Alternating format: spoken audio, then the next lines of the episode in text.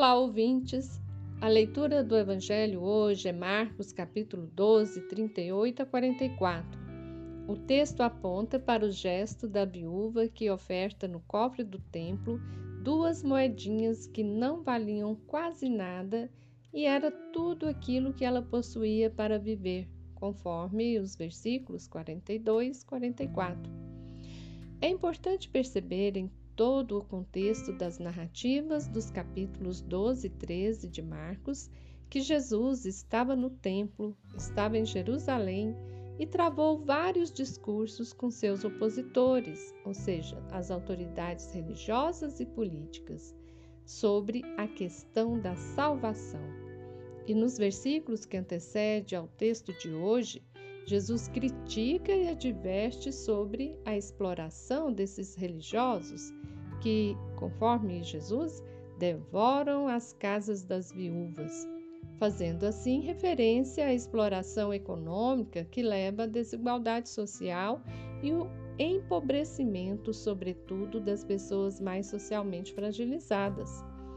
A viúva, uma mulher sem nome, fazia parte da categoria social de pessoas que, segundo a lei, ou seja, conforme Deuteronômio 10, 18, Israel deve fazer justiça e proteger. Mas no tempo de Jesus, essa lei não era mais cumprida pelos judeus. Jesus, o verdadeiro pão partilhado, denuncia que no centro do poder político e religioso, na cidade de Jerusalém, está faltando pão para as viúvas, está faltando pão para as categorias sociais marginalizadas daquele tempo. É neste contexto de conflito em torno do templo e das autoridades religiosas que se exaltam e exploram as pessoas, Jesus aponta a figura da mulher como exemplo verdadeiro de demonstração de fé e de doação.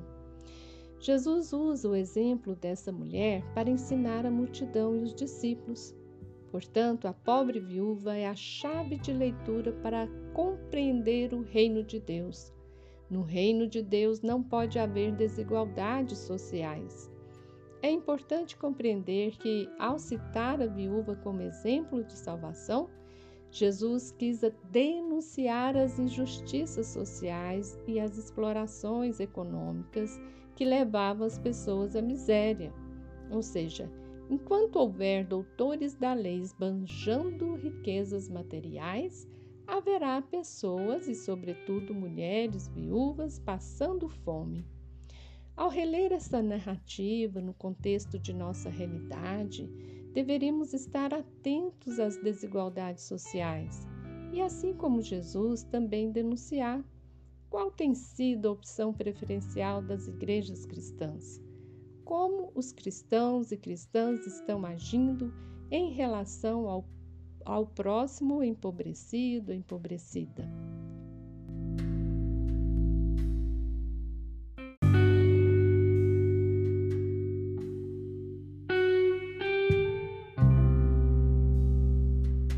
Você ouviu o comentário do Evangelho feito por Simone Furquim Guimarães, do Centro de Estudos Bíblicos do Planalto Central.